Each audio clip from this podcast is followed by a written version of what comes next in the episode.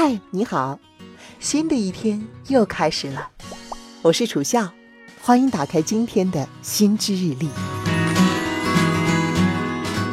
你在生活中经常会感到有压力吗？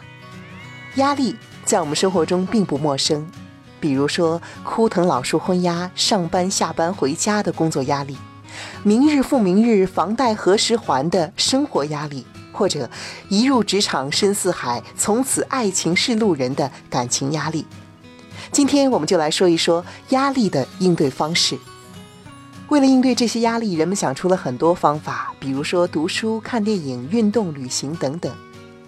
而在这些方式中，有一种最常见的就是购物。加班累了，淘宝买条裙子犒劳自己；跟爱人吵架了，买几个包恢复心情。事业进展不顺利，多买点装备，在游戏里大展身手。在面对压力的时候，很多人都把买买买当成应对之道，好像购物是万能药，能够治好自己所有的痛。那这到底是为什么呢？从心理学角度来说，主要有三个原因。第一，是因为购物能够部分缓解压力带来的负面情绪。在面对压力时，人们往往会产生孤独、烦躁、沮丧等负面情绪。而购物带来的系列感受，比如说买了新衣服之后的喜悦，和别人分享购物经验时的快乐，都能够在一定程度上抵消这些负面情绪，从而缓解压力。第二，是因为压力和购物在我们的心里可能被配对了。怎么说呢？美国著名的心理学家 Frederick Skinner 曾经做过这样的一个试验，他把小鼠放到箱子里，让它自行的探索环境。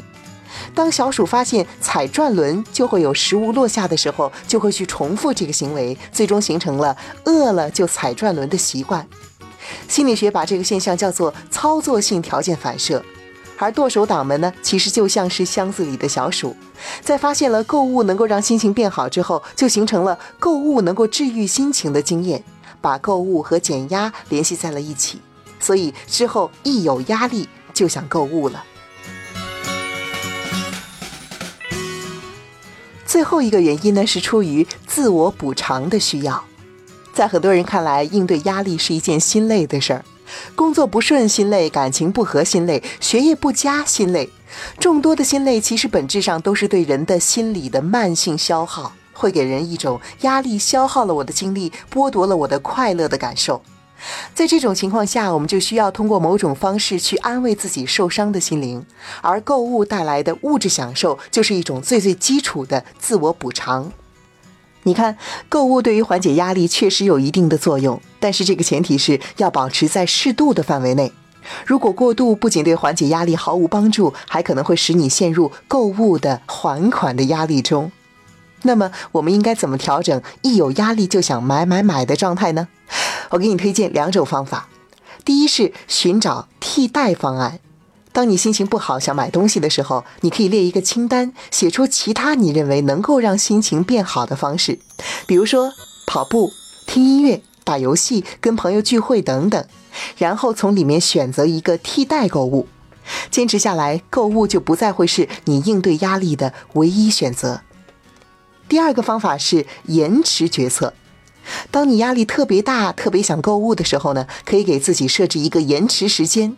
比如说，每次想要买什么东西的时候，先别急着下单，等三十分钟之后再做决定。